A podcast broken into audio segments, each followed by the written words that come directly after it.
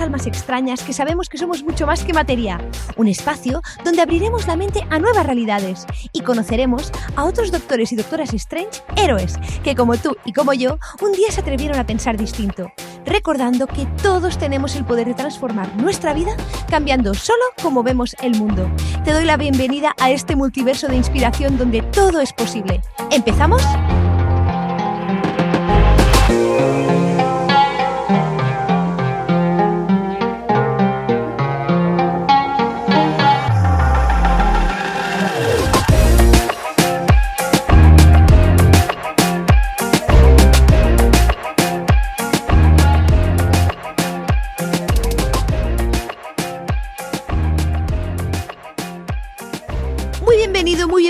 A un nuevo episodio de la Doctora Strange. Yo soy Vero y has escuchado nunca decir que todo es mente, que todo está en tu mente, que serás transformado, transformada por la renovación de nuestras mentes o de tu mente en concreto y que el universo es mental. Ya de hecho la filosofía hermética de la mano del Kibalión tenía en uno de sus principios, mm, creo que era el, el, el primero, que literalmente el principio del mentalismo, que decía que todo es mente y que el universo es mental. ¿Y qué significa eso eh, eh, concretamente? ¿Que alguien nos piensa? ¿Que somos pensados? ¿Que nosotros podemos interactuar con una mente universal? Es un tema apasionante que, que lleva ya siglos, hasta milenios de debate y que no por ello es menos vigente hoy en día. Y lo hablaremos de la mano de los psicoterapeutas Francis Vieta y Mercé Ferriz, que precisamente han creado el modelo del espacio-tiempo mental, que es realmente muy interesante y que te invito a conocer para empezar en el podcast de hoy. Así pues, nos escuchamos dentro. Hola, muy buenos días, muy buenas tardes, muy buenas noches, depende desde donde nos estéis viendo. Yo soy Vero Fernández, autora del libro Crecimiento con Conciencia y estoy feliz de estar hoy con todos vosotros un día más compartiendo una píldora de sabiduría concentrada de los expertos que forman parte del libro y también de expertos que aunque no forman parte de él, sí que lo han leído y vamos, son autoridad en ese campo. Hoy me acompañan Mercé Ferriz y Francesc Vieta. Frances Villeta y Mercé son psicoterapeutas y creadores del modelo del espacio-tiempo mental, así como autores del libro El universo es mental, además de unos grandes pensadores y, eh, iba a decir reflexólogos, no sé si existe esta palabra, sobre la consciencia. Y para mí es un honor y un placer tenerlos hoy aquí para hablar de un tema, bueno, que a mí personalmente me fascina mucho, y es sobre el principio del mentalismo y la mentalidad del universo. Dicho esto, hola Mercé, hola Francés, ¿cómo estáis? Hola, Hola. muy bien, contentos de estar aquí. Hola. Vamos, lo, lo- lo mismo digo, eh, vamos, encantada estoy yo de teneros aquí. Hace unos años compartimos una charla muy interesante sobre, sobre el universo mental en la caja de Pandora y me quedé, bueno, desde luego con las ganas de que continuáramos charlando. Así que hoy vamos a hacer unas pinceladitas sobre, sobre el universo y la mentalidad. Así que supongo que- que podéis adivinar la pregunta que os haré y es, ¿qué quiere decir que el universo es mental? Porque es una frase que muchos escuchamos en, divers- en diversos lugares, pero creo que a veces no comprendemos del todo. Bueno, mira, eh, una, una cuestión que creo que eh, en ciencia se ha aludido es el, el decir que son las leyes fundamentales de la naturaleza, ¿no? Eh, como en el relato científico o de el relato que impera en ciencias, el relato fisicalista, materialista, mecanicista, pues entonces la idea es que las leyes son propiedades de las partículas. ¿eh? Pero en realidad mm, no hay nada en las partículas físico que nos explique por qué se comportan con esa precisión matemática cuando interactúan electromagnéticamente, por ejemplo, ¿no? Entonces, bueno, como no hay nada físico, nosotros pensamos que eh, decir que eso es una propiedad de las partículas es un subterfugio, es una manera de huir de la cuestión. Eh, la idea es que lo más fácil, siempre que pensamos en algo muy complicado, es, sin traicionar su esencia, reducirlo a sus partes fundamentales, ¿no? Y pensar, bueno, en el universo ¿qué hay? Pues hay cosas y hay las relaciones entre las cosas. Las cosas, diremos que es la, ener- la materia-energía y sus relaciones, pues son las leyes fundamentales, ¿no? Que rigen cómo interactúan estas partículas. Y resulta que estas relaciones no son de cualquier manera, no son ahora de una manera y después de otra. Que va, siguen aquí y en todas partes del universo unos órdenes matemáticos de una precisión absoluta. Entonces, eh, nosotros pensamos, bueno, pues si están las cosas y están las relaciones y estas relaciones son inteligentes, debemos pensar que vamos a diferenciar dos esencias. Una son las cosas, le llamaremos las cosas físicas, y lo otro, las relaciones, pues será una esencia psíquica, una esencia mental, ¿vale? Esta sería la primera cosa que propondríamos, ¿no? Empezar a realmente a no huir de, estudio y pensar que son estos órdenes que gobiernan toda la vibración, como tú dices en tu libro, ¿no? Todo el universo es vibración, pues la vibración de todo lo que existe en el universo. En este sentido, las leyes eh, nos parecen una muestra de, esta, de, esta, psique cósmica, de esta inteligencia cósmica, en tanto que establecen un orden ¿no? en cómo la materia y la energía se vinculan y se relacionan. Y además no son algo que podamos captar únicamente con nuestros sentidos físicos, sino que debemos utilizar nuestra mente. Hay que descubrirlas, las leyes fundamentales, ¿no? Eh, por lo tanto, hay que pensar. Y, esta conexión nos parece pues indicativo de que bueno, nuestra inteligencia proviene de una inteligencia que es, que es más genérica, que es, que es más universal, ¿no? Claro, cuando dices que hay que pensar, te refieres a que esas leyes hay que experimentarlas por uno mismo más que pasarlo por un tamiz eh, eh, lógico-racional. Eh, bueno, mm, cuando hablamos de pensar, no, nos referimos solamente a pensar racionalmente, porque pensar tiene su parte cognitiva y su parte emocional. ¿no? también el científico empirista tiene que utiliza emociones igual tendrá una distancia, ¿no? Eh, emocional, ¿no? Para poder observar con la máxima rigurosidad el fenómeno, pero tiene que tener interés, perseverancia, ¿no? Eh, em, constancia, esperanza, ¿no? Ilusión para, poder, y intención para poder eh, pensar, ¿no? Creativamente. Entonces, las leyes decimos que se descubren porque no se ven a simple vista. Hay que hacer otra, otro ejercicio, ¿no? Hay que utilizar la mente para, poder eh, descubrirlas, ¿no? Bueno, oye, eh, disculpadme, pero os voy a hacer una pregunta. A ver, a lo mejor hemos empezado la casa por el tejado. ¿Qué es la mente para, para Franceschi Mercé? Para empezar. Bueno, si nos referimos a la mente humana, eh, pues si, intentamos decirlo muy rápido, según nuestra perspectiva, eh, la mente es una parte de la capacidad que tiene el universo de funcionar, ¿no?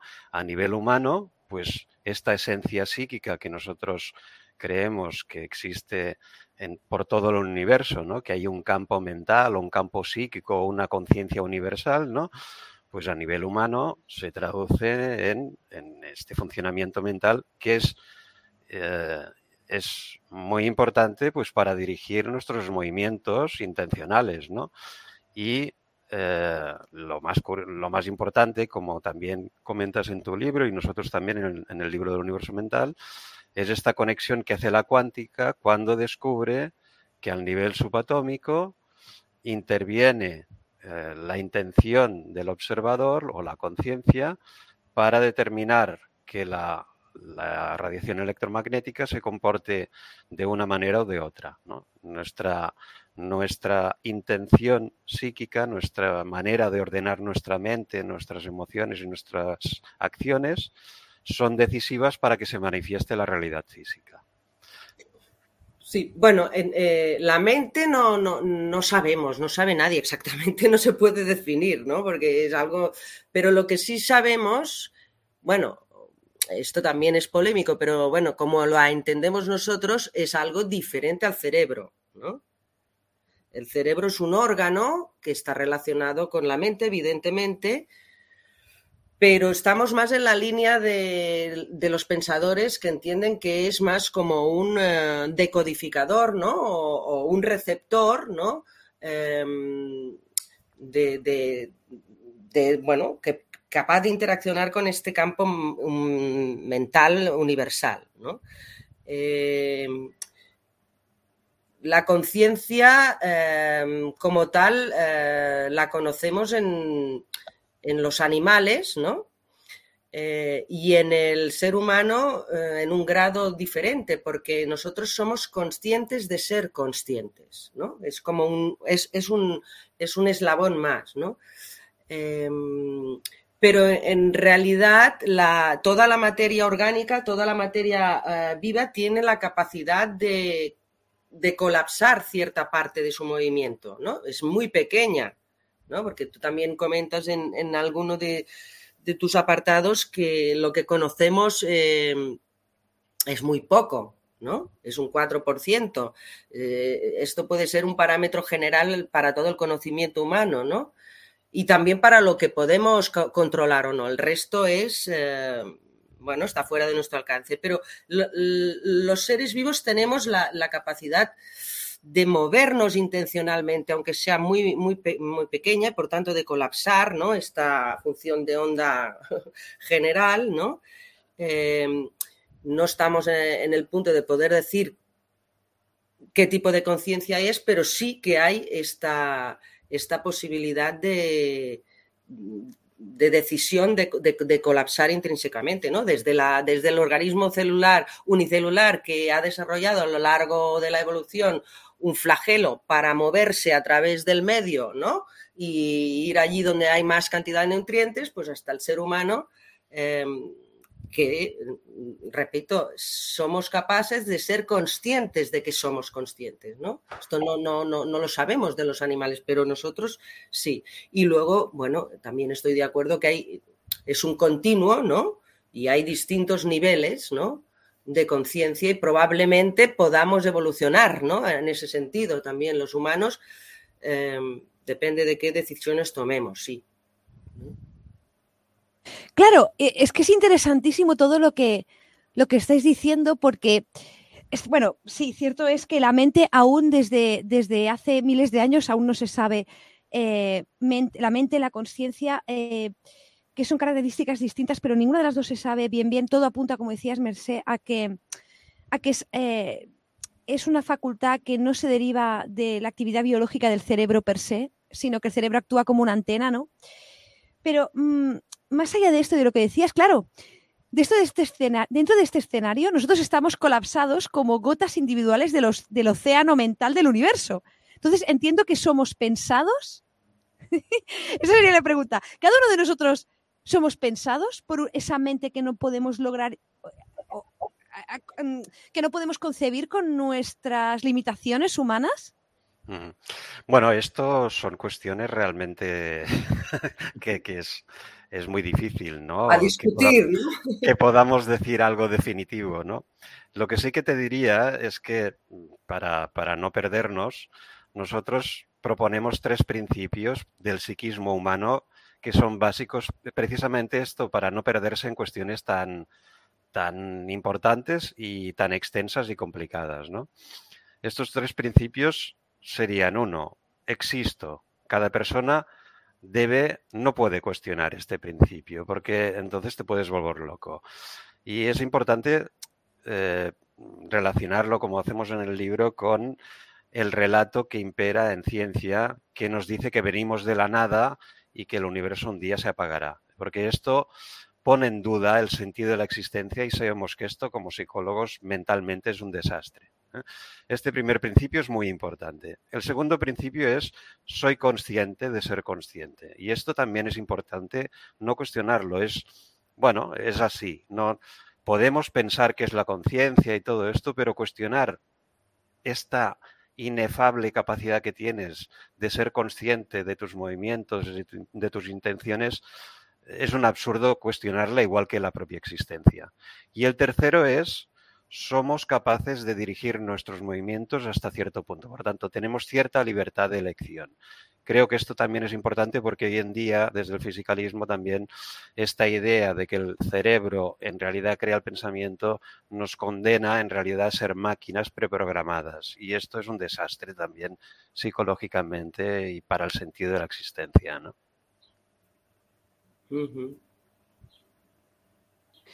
¿Quieres aportar? Adelante, adelante. No, no, lo suscribo. lo suscribo. es que lo ha explicado tan bien que yo me he quedado aquí nada escuchándolo y claro, no, no tenía mucho más que decir, pero... Y pues casi para ir cerrando, porque vemos que es un tema que da para una vida, para unas cuantas vidas, muchísimas vidas. y, hablaremos más largo y tendido eh, de aquí poco, espero, eh, sobre este tema. También preguntaros... Em, ¿Qué os ha aportado a vosotros esta visión del universo a vuestra vida? Em, no sé si me he explicado bien. O qué puede aportar a las personas que nos escuchen, que les haga un clic eh, mental, nunca mejor dicho, decir, ostras, y desde esa nueva perspectiva, ¿cómo nos podemos sentir? Bueno, a ver, también un poco la intención del libro eh, fue, y de meternos en este viaje, fue buscar una especie de cura, ¿no? Porque como, cualquier mm, otro ser humano, pues vivimos las angustias de nuestros tiempos, las angustias colectivas, ¿no?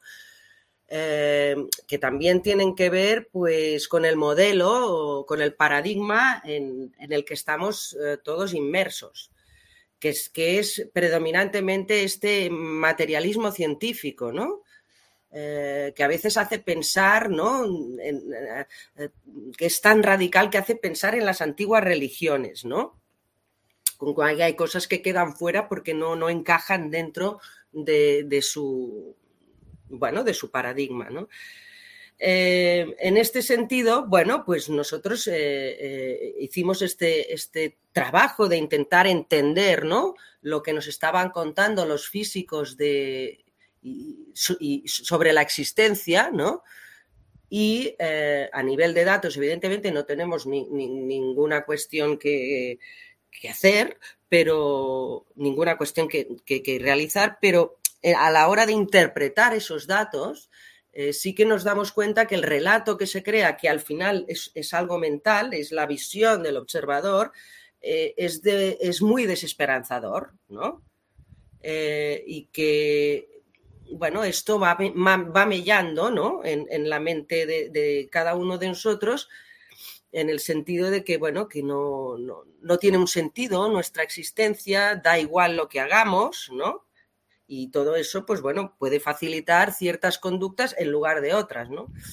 Em, eh, intentar hacer un relato distinto con los mismos datos, ¿no? Nos parece, pues bueno, que ante dos cuentos, porque al final son dos cuentos que, tenemos que, eh, eh, explicarnos, porque el, universo es tan inmenso que no lo vamos a poder conocer en su totalidad, ¿no? Solo vamos a poder, ah, bueno, crear un relato, ¿no? Eh, pues el, que planteamos nosotros parece que sigue siendo coherente con la ciencia que se conoce hoy en día, pero abre puertas en lugar de cerrarlas, ¿no? Porque, eh, bueno, ponemos más, más énfasis e, en la continuidad de la energía, que es algo de lo que tú hablas también, ¿no? Todo eso nos hace revisar el, sentido de la muerte, ¿no? Que es el gran terror de nuestra época, ¿no? Y eh, bueno, y también nos, nos, reconecta con la, con el hecho de que somos singularidades, pero formando parte de una malla y, nos, y, podemos separarlo para estudiarlo, pero no es la realidad, no, no, podemos ser solos, estamos afectados eh, por, todo nuestro entorno y, todos los demás eh, que viven con nosotros, ¿no? En este momento histórico y, bueno, y a lo largo del tiempo. Bueno, yo la pregunta que, hacías también diría que hay un, como comenta Marcé, hay una intención de, aportar un nuevo relato, pero siempre eh, apoyados en la parte coherente, coherente del relato científico, de la ciencia, de los datos y así. Y bueno, sí que creemos pues que a ver, es muy importante que cada, cada uno, igual que tú has hecho ahora con tu libro, como mucha gente, ¿no? Que está pensando, sintiendo, intentando pues aportar una visión distinta, que vayamos haciendo. Yo creo que llegará un momento en que empezaremos a coordinarnos mejor todos estos movimientos que están surgiendo en esta línea, ¿no? De rescatar la parte mental del universo, lo anímico, lo espiritual, para que no quede relegado. No olvidarse, por ejemplo, que el método científico es un método mental, no está demostrado científicamente que sea el método mejor y único para entender la realidad. Es, está basado en, la filosofía, en, unos fundamentos que han sido pensamiento, emoción, antes que toda esta, esta capacidad de usar la tecnología, ¿no? Y esto no debe olvidarse, es muy importante. Y creo que, bueno, hemos de ir haciendo aportaciones y poco a poco me da la impresión de que llegará un momento cada uno habremos hecho nuestra parte, que llegaremos a coordinarnos mejor. Y bueno, estamos en esta, en esta etapa tan inquietante y a la vez estimulante de, la conexión global y que está permitiendo muchas cosas positivas y negativas, pero esta posibilidad de, un trabajo realmente interdisciplinar y, coordinado de una manera como no se ha hecho hasta ahora, creo que bueno, será posible y, en algún momento llegará. Bueno, en términos de, nuestro vocabulario, ¿no? Esta coordinación de la que habla Francés sería, bueno, eh, iremos haciendo masa, masa mental, ¿no? Para poder eh, crear algún cambio en la malla relacional, ¿no? Que está ahora completamente influida por el paradigma materialista, ¿no? Y entonces, bueno, pues ah, nuestro trabajo es ese, ¿no? De irnos eh, un poco coordinando con las distintas líneas que, plantean una, alternativa mm, al relato vigente. Interesantísimo, os lo digo de verdad, el, punto de vista que, habéis aportado a todo este tema. Mm, y como vosotros decís, eh, y lo decía Francisca ahora también, mm, estamos llegando, no sé si, yo creo que no tardaremos tanto en llegar a esa masa crítica, ¿no? De que vamos sumando, vamos sumando, vamos sumando. Desde luego, trabajos como el vuestro, trabajos como, como a lo mejor mi libro, eh, en estos momentos que hay más apertura mental, nunca mejor dicho, van aportando eh, y cada uno de nosotros vamos aportando. Si los que nos estáis viendo, pues veis este vídeo, lo compartís, eh, leéis el libro de Mercedes de Francesc, lo compartís, pues seguro que hay algo allí para vosotros que podéis compartir de alguna manera. Y yo creo en el poder de los pequeñitos cambios, ¿no? Para crear ese cambio de, paradigma que ya se está dando. Así que miles de gracias por estar aquí. Solo me queda por preguntaros o, pediros si nos podéis dejar un mensaje final. Bueno, pues mm, no sé, es difícil. Yo diría que, por ejemplo, eh, el libro que nos presentas eh, tiene eh, algunos aspectos que son muy interesantes y muy aplicables, que les van a servir a la gente para, hacer pequeños cambios que son los, los, los que realmente son posibles, ¿no? Desde nuestra perspectiva del universo mental, pues animaros a, a, no sé, a profundizar en el tema, si queréis contactar con nosotros. Y bueno, nada, todos los que estéis interesados en estos temas, tranquilos porque en algún momento, em, bueno, serán más evidentes algunos cambios que todos estamos esperando, ¿no? De que la inercia así de toda la crisis ecológica y así, de alguna muestra de que realmente estamos reaccionando. Yo creo que sí que llegará, pero bueno, a veces hay que llegar al, precipicio para reaccionar, ¿no? Bueno, poco más, ¿no? También animar a, la gente a, leer eh, tu libro, que pienso que, bueno, eh, da, da, mucha respuesta a, inquietudes que, que las personas podemos irnos planteando, ¿no? Cuando no este modelo pues vigente ya no, no, nos, no nos acaba de, satisfacer la explicación. Eh, eh, creo que también eh, veo que has hecho un esfuerzo para que sea muy inteligible, para no, ¿no? Porque a veces ¿no? Eh, estamos acostumbrados a utilizar quizá algún un lenguaje más académico, es, es, muy fácil de entender, hay muchos ejemplos. Y, bueno, eh, espero que, que, sí, que te, que, que te vaya muy bien y que tengas mm, respuesta en este sentido, porque me parece que es un buen trabajo. Hoy, pues muchas gracias, chicos. De verdad, eh, me habéis inspirado mucho con vuestro trabajo y lo sabéis, pero sí que, como dices, eh, Mercé, una de las cosas que, que pretendía y era una cosa que pretendía, que tú lo pretengas no quiere decir que luego lo plasmes en la realidad, era que fuera lo suficientemente comprensible como para que las personas se quedaran con ganas de aprender más, ¿no? A veces creo que los, vosotros lo sabéis eh, tanto mejor que yo, los textos a veces eh, de estos temas de los que estamos hablando de cambio de paradigma pueden resultar complejos de entender, ¿no? Em, entonces quería que fueran eh, inteligibles, que las personas al menos no lo abandonaran porque no lo pudieran entender, sino que pudieran tener una base que luego profundizaran. Entonces, si eso se ha cumplido, bueno, yo más contenta que nadie. y luego, pues ya, profundizaremos, ¿no? En, los temas que hay, porque hay muchísimos, muchísimos. Pero, pero desde luego cada uno aporta nuestro grano de arena y desde luego estoy realmente contenta, feliz de que vosotros aportéis este granazo de arena y de todos, pues vamos haciendo esa masa crítica. Así que muchas gracias, Mercé, muchas gracias, Francesc. Nos vemos en la próxima. Hasta pronto. Y hasta aquí el episodio de hoy. Gracias, gracias, gracias por estar aquí y simplemente atreverte a ser tú. Y en la descripción vas a encontrar todas las referencias y enlaces que hemos compartido. Si te ha gustado lo que has escuchado, puedes descargarlo y compartirlo con todas las personas que creas que les puede interesar y ayudar. Y si lo sientes, me encantaría que me dejaras una valoración del podcast. Nos seguimos en crecimientoconconciencia.com y nos vemos muy prontito por aquí. Y hasta entonces recuerda que todo es posible cuando cambias lo que crees que es posible. Un abrazo y hasta luego.